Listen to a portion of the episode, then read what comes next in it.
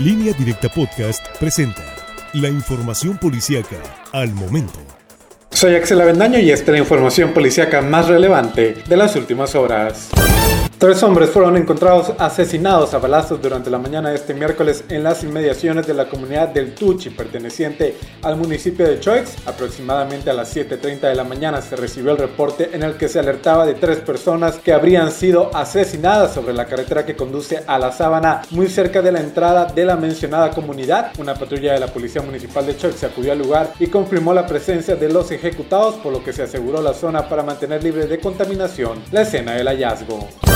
Asesinado a balazos fue localizado el cadáver de un hombre en el interior de un automóvil Toyota Corolla sin placas de circulación la madrugada de este miércoles en la colonia Ranchito ubicada al sur de la ciudad de Culiacán. Una llamada alertó al servicio de emergencia sobre este asesinato. Policías acudieron a la zona y confirmaron que la unidad motriz presentaba balazos de arma larga en el lado izquierdo de la carrocería y el cuerpo de la víctima también sufrió impactos de arma de fuego en el lado izquierdo del estómago.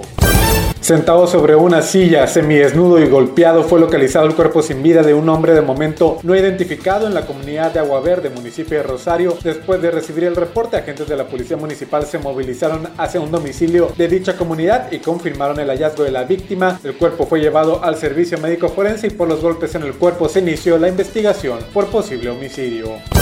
Una persona sin vida, al menos otra herida y dos vehículos de modelo reciente dañados fue el saldo de un choque y volcadura en hechos que ocurrieron la madrugada de este miércoles en el cruce de las avenidas Libramiento 2 y Múnich en las colonias Jaripillo y Campiña en la ciudad de Mazatlán. Según los informes, un vehículo Chevrolet no respetó un alto en la zona y chocó contra un automóvil de la marca Hyundai. Ello provocó que el Chevrolet se impactara contra un camellón y después se volcara, por lo que su conductor perdió la vida y hasta el momento no ha sido identificado.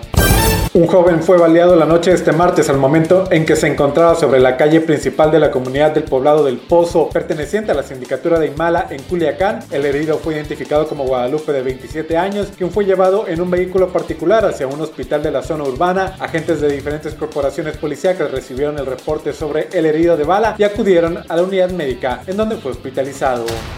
Más información en línea directa portal.com